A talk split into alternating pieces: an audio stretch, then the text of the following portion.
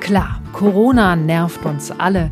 Aber jetzt, wo die Zahlen sinken, der Sommer kommt und es wieder ein bisschen mehr normales Leben gibt, da kommt die Lebensfreude auch wieder zurück. Und es gibt ja so viele spannende Leute, die auch nicht gejammert haben in dieser Zeit, sondern die einfach was gemacht haben.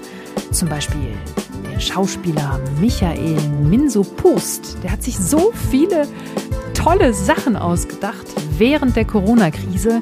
Er hat zum Beispiel Theater für Kinder im Internet gemacht und ich sag euch, es ist so lustig und erfüllend, ihm dabei zuzusehen. Er ist Geschichtenerzähler, er ist Coach, er ist Regisseur. Ganz großartiger Mensch und ich freue mich, ihn heute im Podcast zu haben. Viel Spaß bei dieser Folge.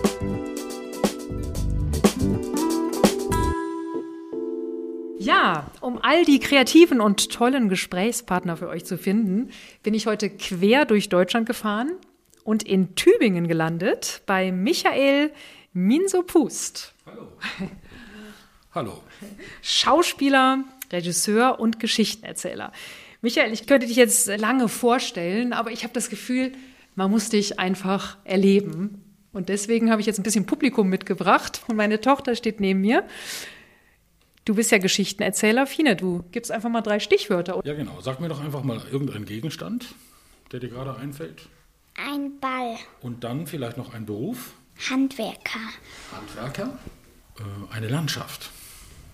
Wald. Wald. Schon legt er los.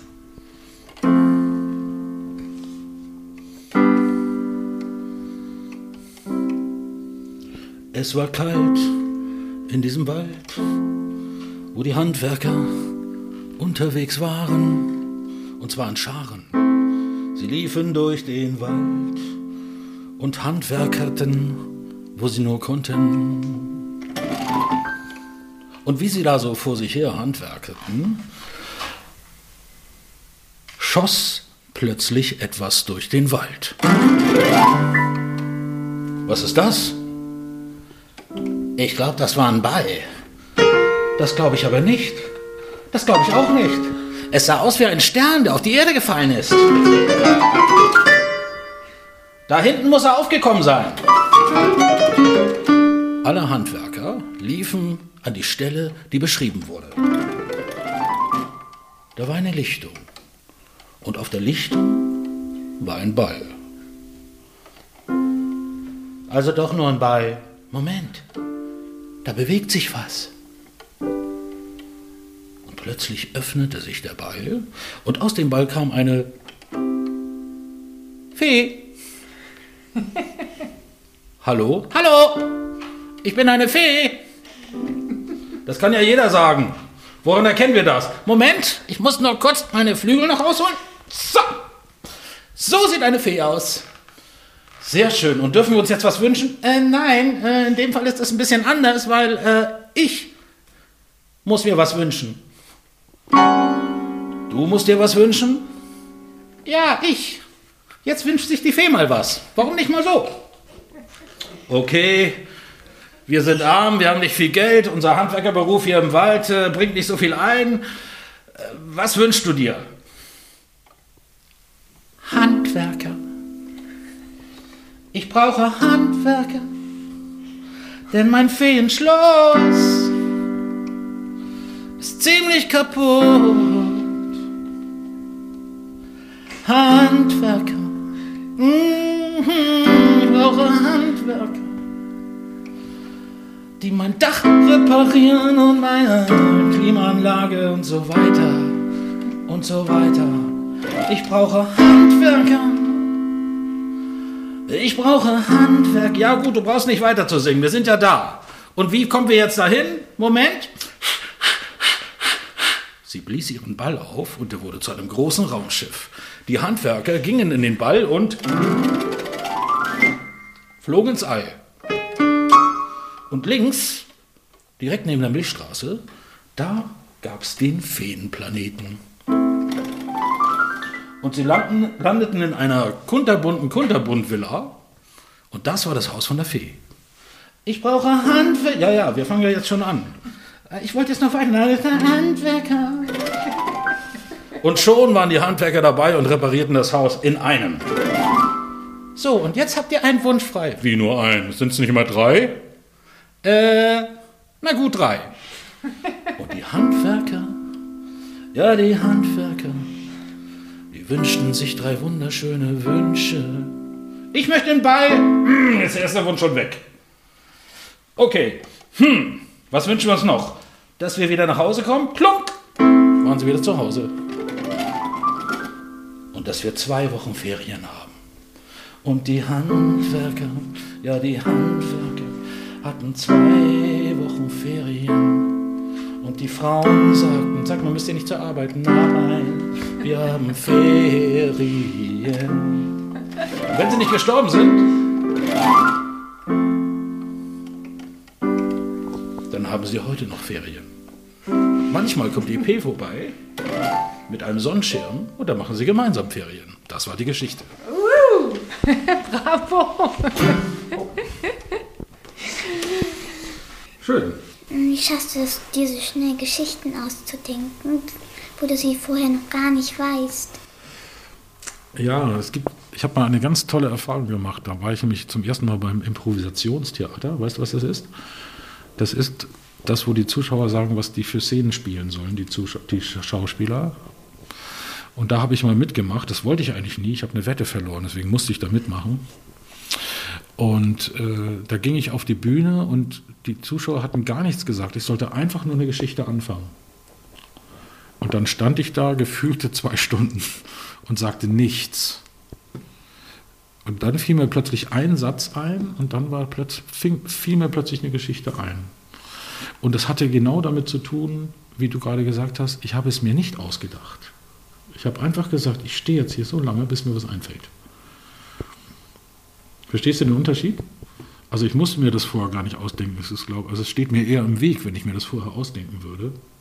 Sondern ganz im Gegenteil, du sagst so ein Wort wie Ball und ich weiß noch gar nicht, was ich mit diesem Ball machen soll. Also fange ich mal erstmal mit dem Wald und den Handwerkern an. Und irgendwann kommt ein Ball. Aber ein Ball kann ja nicht, kann ja alles andere sein als ein Ball. Und daraus entsteht das dann. Und das geht nur, weil ich in dem Moment sage, jetzt muss es mir einfallen. Und nicht, ich kann es mir vorher nicht ausdenken und ich kann es mir auch nachher nicht mehr ausdenken. Es muss mir jetzt einfallen. Es wird auch nie, es wird auch nie wieder die gleiche Geschichte sein. Nein, das ist ja das Tolle. Die Geschichte gibt es nur einmal und die gibt es wahrscheinlich dann nie wieder. Und ihr müsst ja auch mal ausprobieren, so untereinander. Müsst ihr sagen, erzähl mal eine Geschichte mit einem Frosch und einer Gitarre. Und dann? Ich habe das früher mit meiner Tochter auch immer gemacht. Da saßen wir am Kassettenrekorder und haben erzählt, jetzt die Prinzessin macht das und dann macht sie das und was macht sie jetzt? Und dann hat sie weiter erzählt. Die Aufnahmen gibt es auch noch. Mhm.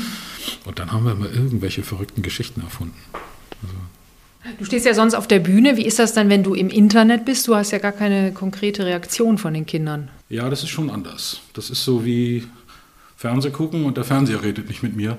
Nein, nein.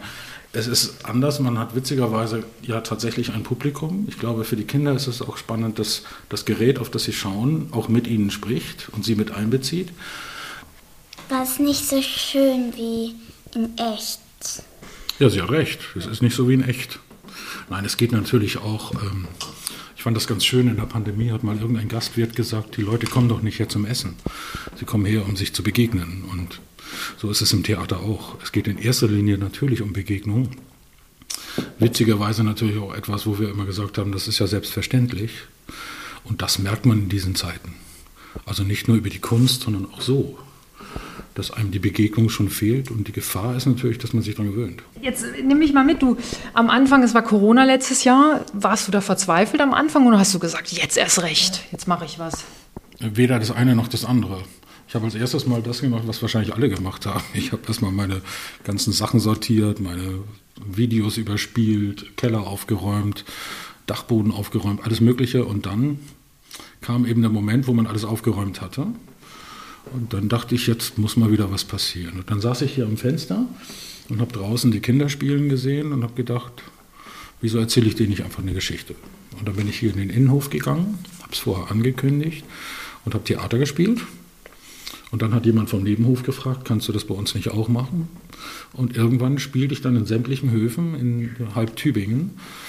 Und dann haben wir beim, beim Land Geld beantragt und die haben ein ganzes Festival gefördert. Das heißt, äh, es konnten plötzlich Akrobaten, Tänzer, Figurenspieler in die jeweiligen Höfe gehen. Wir sind dann auch in die Kinderklinik gegangen oder in so ein Flüchtlingsheim. Also wir haben dann plötzlich wirklich so ein ganzes, äh, wir haben es, wir haben es genannt, äh, Innenhofspektakel in ganz Tübingen gemacht. Mhm.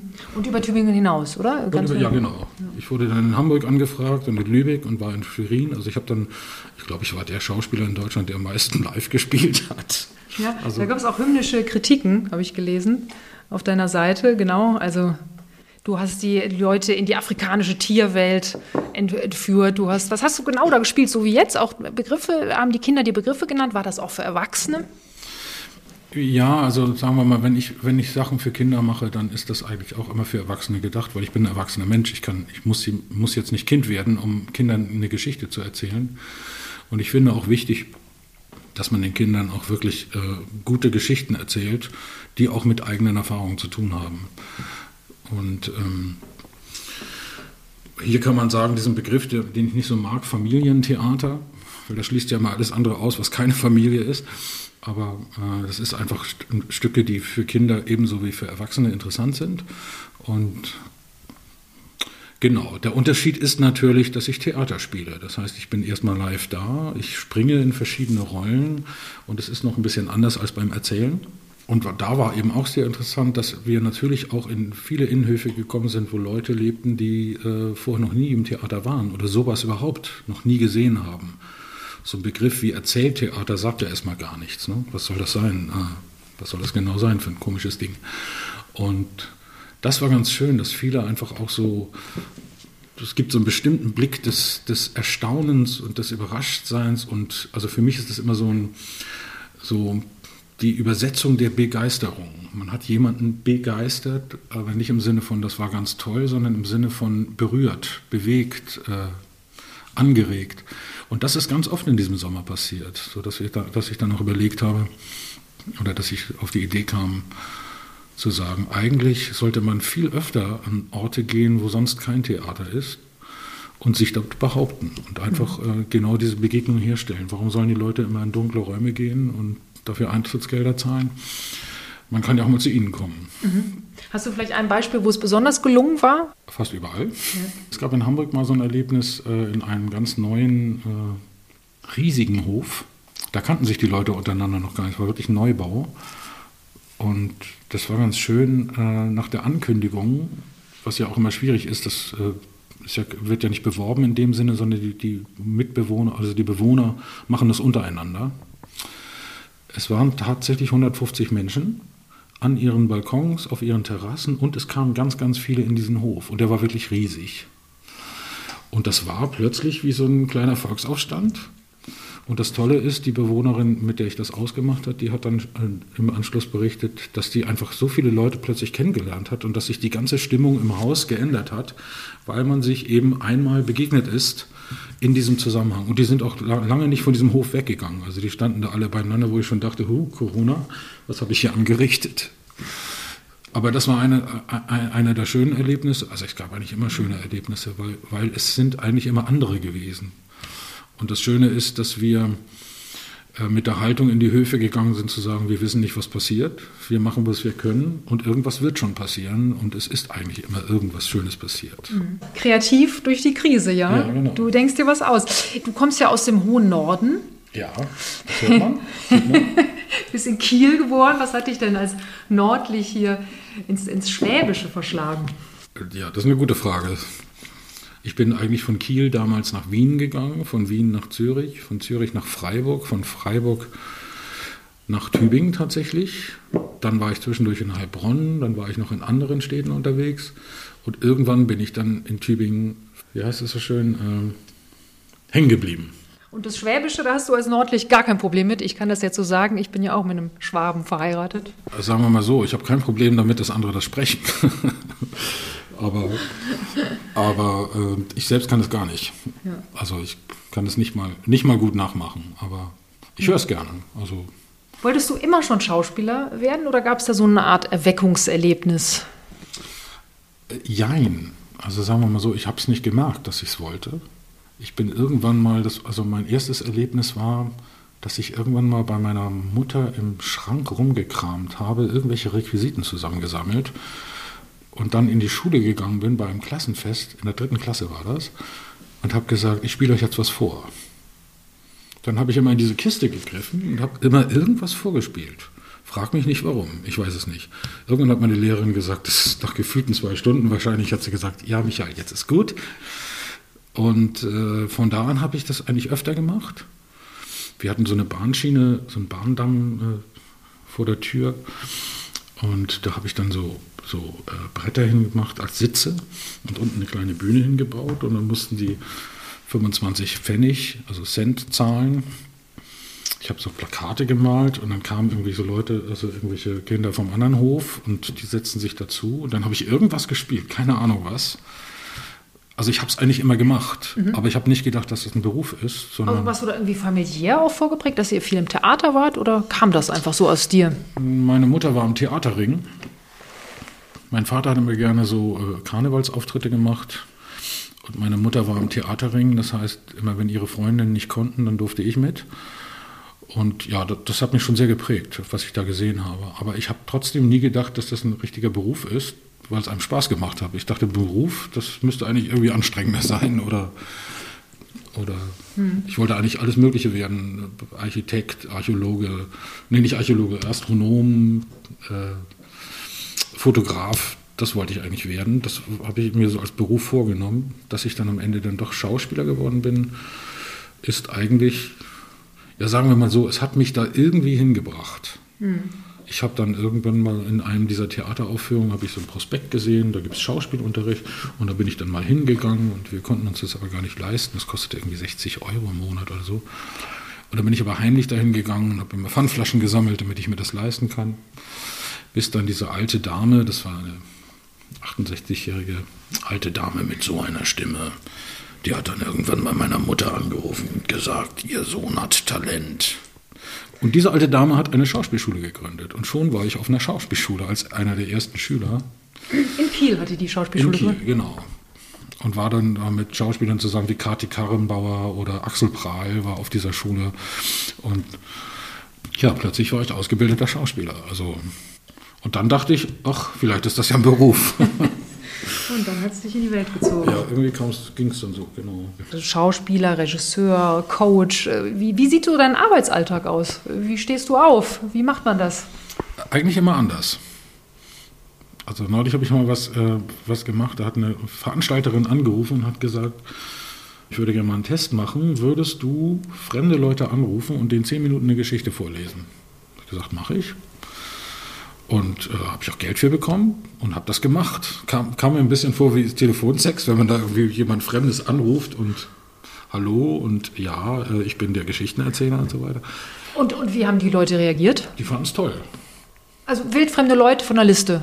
Wildfremde Leute und zwar in Berlin, in Freiburg, in, also in ganz Deutschland verteilt, die ich angerufen habe, die dann gesagt haben, Moment, mein Mann kommt noch.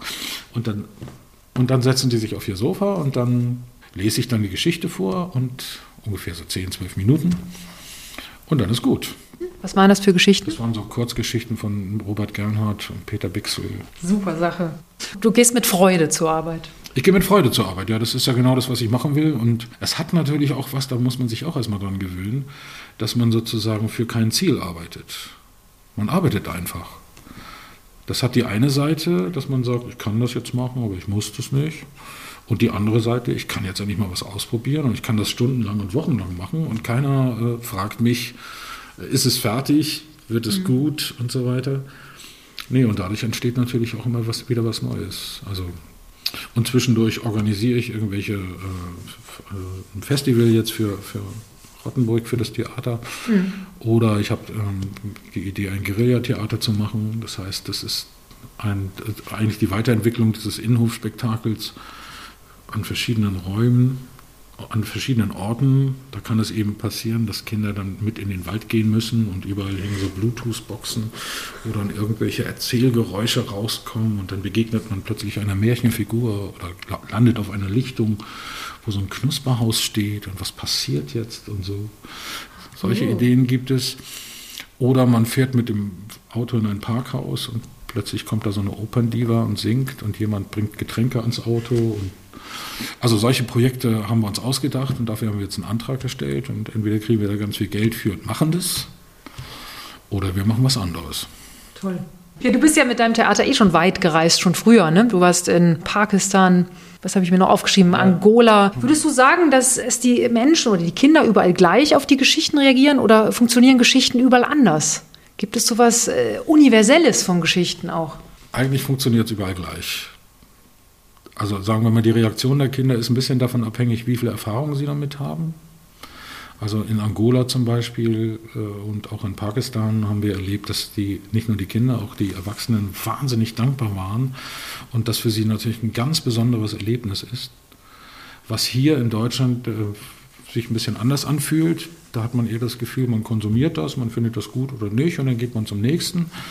Aber da hat es, äh, das merkte man schon, da war es auch ganz wichtig für uns, dass wir auch das Richtige erzählen. Also, weil da auch so eine Bereitschaft und so eine Offenheit war und die Geschichten äh, da auch, sagen wir mal, durch die Reaktion der Menschen dort irgendwie doch auch für uns nochmal eine andere Qualität bekommen. Mhm. Also weil hier in Deutschland zum Beispiel kann man ja alles erzählen, eigentlich. Und wenn du aber, sagen wir mal, in einem islamischen Land wir haben das Dschungelbuch gemacht und das kommt ja ursprünglich eigentlich äh, nicht aus Pakistan, aber aus dem damaligen Indien. Und äh, die haben das so erlebt, als hätten wir ihnen ihre Geschichte wiedergebracht, weil die kannten nur die Disney-Version von dem Dschungelbuch. Und wir haben halt eine ganz andere gearbeitet, also eine sehr viel komplexere, würde ich mal sagen. Und äh, das war sehr spannend. Wir haben auf Englisch gearbeitet, aber die haben dann auf, äh, auf Urdu gespielt also wir haben den Text dann auch nochmal ganz anders gehört. Und das ist sehr gut angekommen und das war einfach, äh, ich glaube, für die Zuschauer dort auch ein ganz besonderes Erlebnis. Und für uns natürlich auch. Mhm. Also, Was findest du daran so schön, auch für Kinder und für, für junge Leute zu spielen? War das eine bewusste Entscheidung von dir? Irgendwann mal ja. Ich bin irgendwann in einem Theater gewesen und habe ein Kinderstück gesehen, was ich so toll fand, dass ich gesagt habe, sowas will ich auch machen. Da war mir jetzt erstmal weniger wichtig, dass man was für Kinder macht. Das ist ja immer so ein bisschen abstrakt, dieser Gedanke. Sondern, dass man so gut Geschichten erzählen kann und so einfach, die dann aber so eine Tiefe haben können. Dann, weißt du noch, welches Stück das war? Ja, das war die Geschichte vom Onkelchen, vom Theater Marienbad in, in Freiburg. Da gibt es einen Onkel, der ist, fühlt sich allein und dann kommt ein Hund, also ein Schauspieler, der einen Hund spielt und das hat er so toll gemacht, weil er eben kein Tier gespielt hat, sondern einen Charakter. Und es saßen irgendwie Geiger drumherum und haben gespielt. Und es war eine wirklich toll erzählte Geschichte. Und da habe ich gedacht, ja, wenn man sowas machen kann, also wenn das Kindertheater sein kann, dann will ich das auch machen. Äh, als ich so Weihnachtsmärchen gesehen oder gemacht habe, habe ich gemerkt, irgendwie, das interessiert mich eigentlich weniger. So Kinder zu bespaßen, finde ich nicht so eine tolle Idee. Aber gutes Theater für Kinder zu machen, und zwar vielfältig im Sinne von Figurentheater, Tanztheater, Schauspiel, Musik. Das finde ich richtig spannend, weil Kinder erstmal sehr direkt reagieren. Also man weiß immer, woran man ist. Und sie fordern auch was. Also mhm. Kinder lassen sich nicht gerne was vormachen, sondern die fordern und die fragen auch. Mhm. Fand ich zum Beispiel toll. Äh, als ein Kind irgendwann mal entdeckt hat, in der einen Szene hatte die Prinzessin den Ring noch auf. Warum hat sie ihn jetzt ab? Und wir selbst haben es gar nicht gemerkt, weil die sich immer umgezogen und eine andere Rollen gespielt hat. Und da dachte ich, ja, das ist für die ganz, die gucken schon ganz genau hin. Also die, und das fand ich bisher immer interessant. Also es war jetzt nie so, dass ich gedacht habe, ich mache was für Kinder, sondern äh, ich muss mir jetzt echt ausdenken, was ich denen als Erwachsener erzählen will. Mhm. Ja, Kinder sind vielleicht auch nochmal achtsamer, wenn sie sich darauf einlassen. Ne? So. Ja. Ja, das stimmt. Sind achtsamer und auch Jugendliche sind ja auch nicht unbedingt Zuschauer, die jetzt äh, das Theater lieben, sondern die erstmal dahin müssen oder dahin gehen. Und dazu kommt dann im, Klassen, im Klassenzusammenhang äh, sind eben auch viele dabei, die sowieso nie ins Theater gehen würden. Also ist das schon eine Aufgabe dann auch für die, für die Macher, äh, da was zu vermitteln. Und wenn das gelingt, ist es toll. Mhm. Dann ist es schon was Besonderes. Ja, was würdest du sagen, was findest du schön, was die Kinder danach sagen sollen? Oder können? Oder was? Was ist für dich so die Idee? Die Kinder sollen erstmal gar nichts sagen. Ja. Die sagen meistens drei Tage später irgendwie, erzählen sie ihren Eltern davon oder ihren Lehrern, äh, was sie da eigentlich erlebt haben. Das ist ja das Tolle. Man, also Kinder reflektieren ja jetzt nicht so intellektuell, wie wir das machen, wie Erwachsenen, sondern und die haben auch keine Floskeln im Sinne von, ja, das fanden wir sehr schön, das war ja äh, sehr unterhaltsam oder irgendwie sowas, sondern die nehmen das erstmal mit, das merkt man auch. Man merkt, wenn, wenn, wenn das Theater irgendwie funktioniert hat, gehen die Kinder irgendwie anders aus, raus. Und da braucht man nicht sowas wie, das fand ich toll oder das fand ich so, sondern es kommt meistens drei, vier Tage später. Ähm, von daher macht es für mich auch eigentlich gar keinen Unterschied, mhm. für wen ich Theater mache. Außer für Ziegen, die reagieren immer so komisch. Die gucken immer nicht hin. Hast du noch Tipps für uns, wie wir kreativ durch die Krise gehen können? Ich finde, bei dem ganzen äh, Durcheinander und Gelärme um dieses Thema Corona und Impfen und Nicht-Impfen und hin und her, ich glaube, es ist gut, auf sich selber zu hören und nicht auf viele andere und viele Meinungen. Und es ist gut, in der Gegenwart zu sein. Also wirklich zu sagen, ich lebe jetzt und heute und hier und was esse ich heute Abend als äh, mich damit zu beschäftigen, was jetzt die, wie ich die Welt jetzt äh, verbessern kann oder verändern kann. Das mache ich dann sowieso dann nebenbei mit meinen Geschichten. Oder? Tausend Ideen. Michael Minso-Pust, ein tolles Beispiel, wie man kreativ durch die Krise geht. Vielleicht auch bald als Tatortkommissar auf der Bühne, habe ich gesehen. Das ist vielleicht die Zukunft. Ach so, ja. Ich habe mal den, Tübingen, den ersten Tübinger Tatort geschrieben. Mhm und live auf der Bühne erzählt äh, mit einer Musikerin, die auch nicht genau wusste, was ich da erzählte. Wir hatten nämlich gar nicht so viel Zeit. Und ich habe Axel Prahl angerufen, ob er nicht mit mir eine Videokonferenzschaltung machen will. Das hat er dann auch gemacht. Und von daher war das der, plötzlich der erste Tübinger Tatort, den, den wir live aufgeführt haben. Und es sollen noch welche folgen. Heinrich Demski dann, ne? Heinrich Demski ermittelt, ja. also es gibt noch vieles, äh, worauf wir uns alle freuen können bei dir. Du bist noch lange nicht am Ende mit deinen Einfällen und Ideen. Nee. Super. Vielen Dank. Ich freue mich drauf.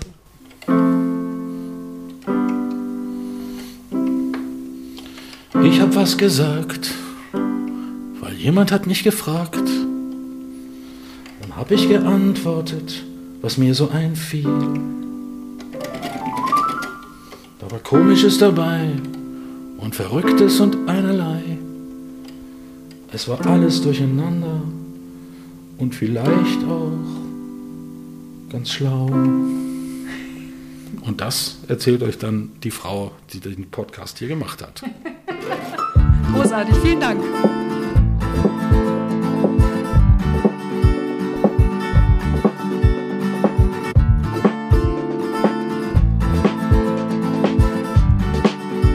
Das war Michael Minso-Pust. Ich bin extra nach Tübingen gereist, um den Schauspieler, Regisseur und Geschichtenerzähler zu interviewen. Ein Mann voller Energie und Fantasie. All seine spannenden Projekte findet ihr auf seiner Homepage unter michaelminsopust.com. Und wenn euch die Folge gefallen hat, dann freue ich mich riesig über eine 5-Sterne-Bewertung auf iTunes. Auch Ideen und Anregungen finde ich toll. Schreibt mir, macht Vorschläge. Ich freue mich über Rückmeldungen. Alle Infos zu mir und meinen Projekten unter storymacherin.de.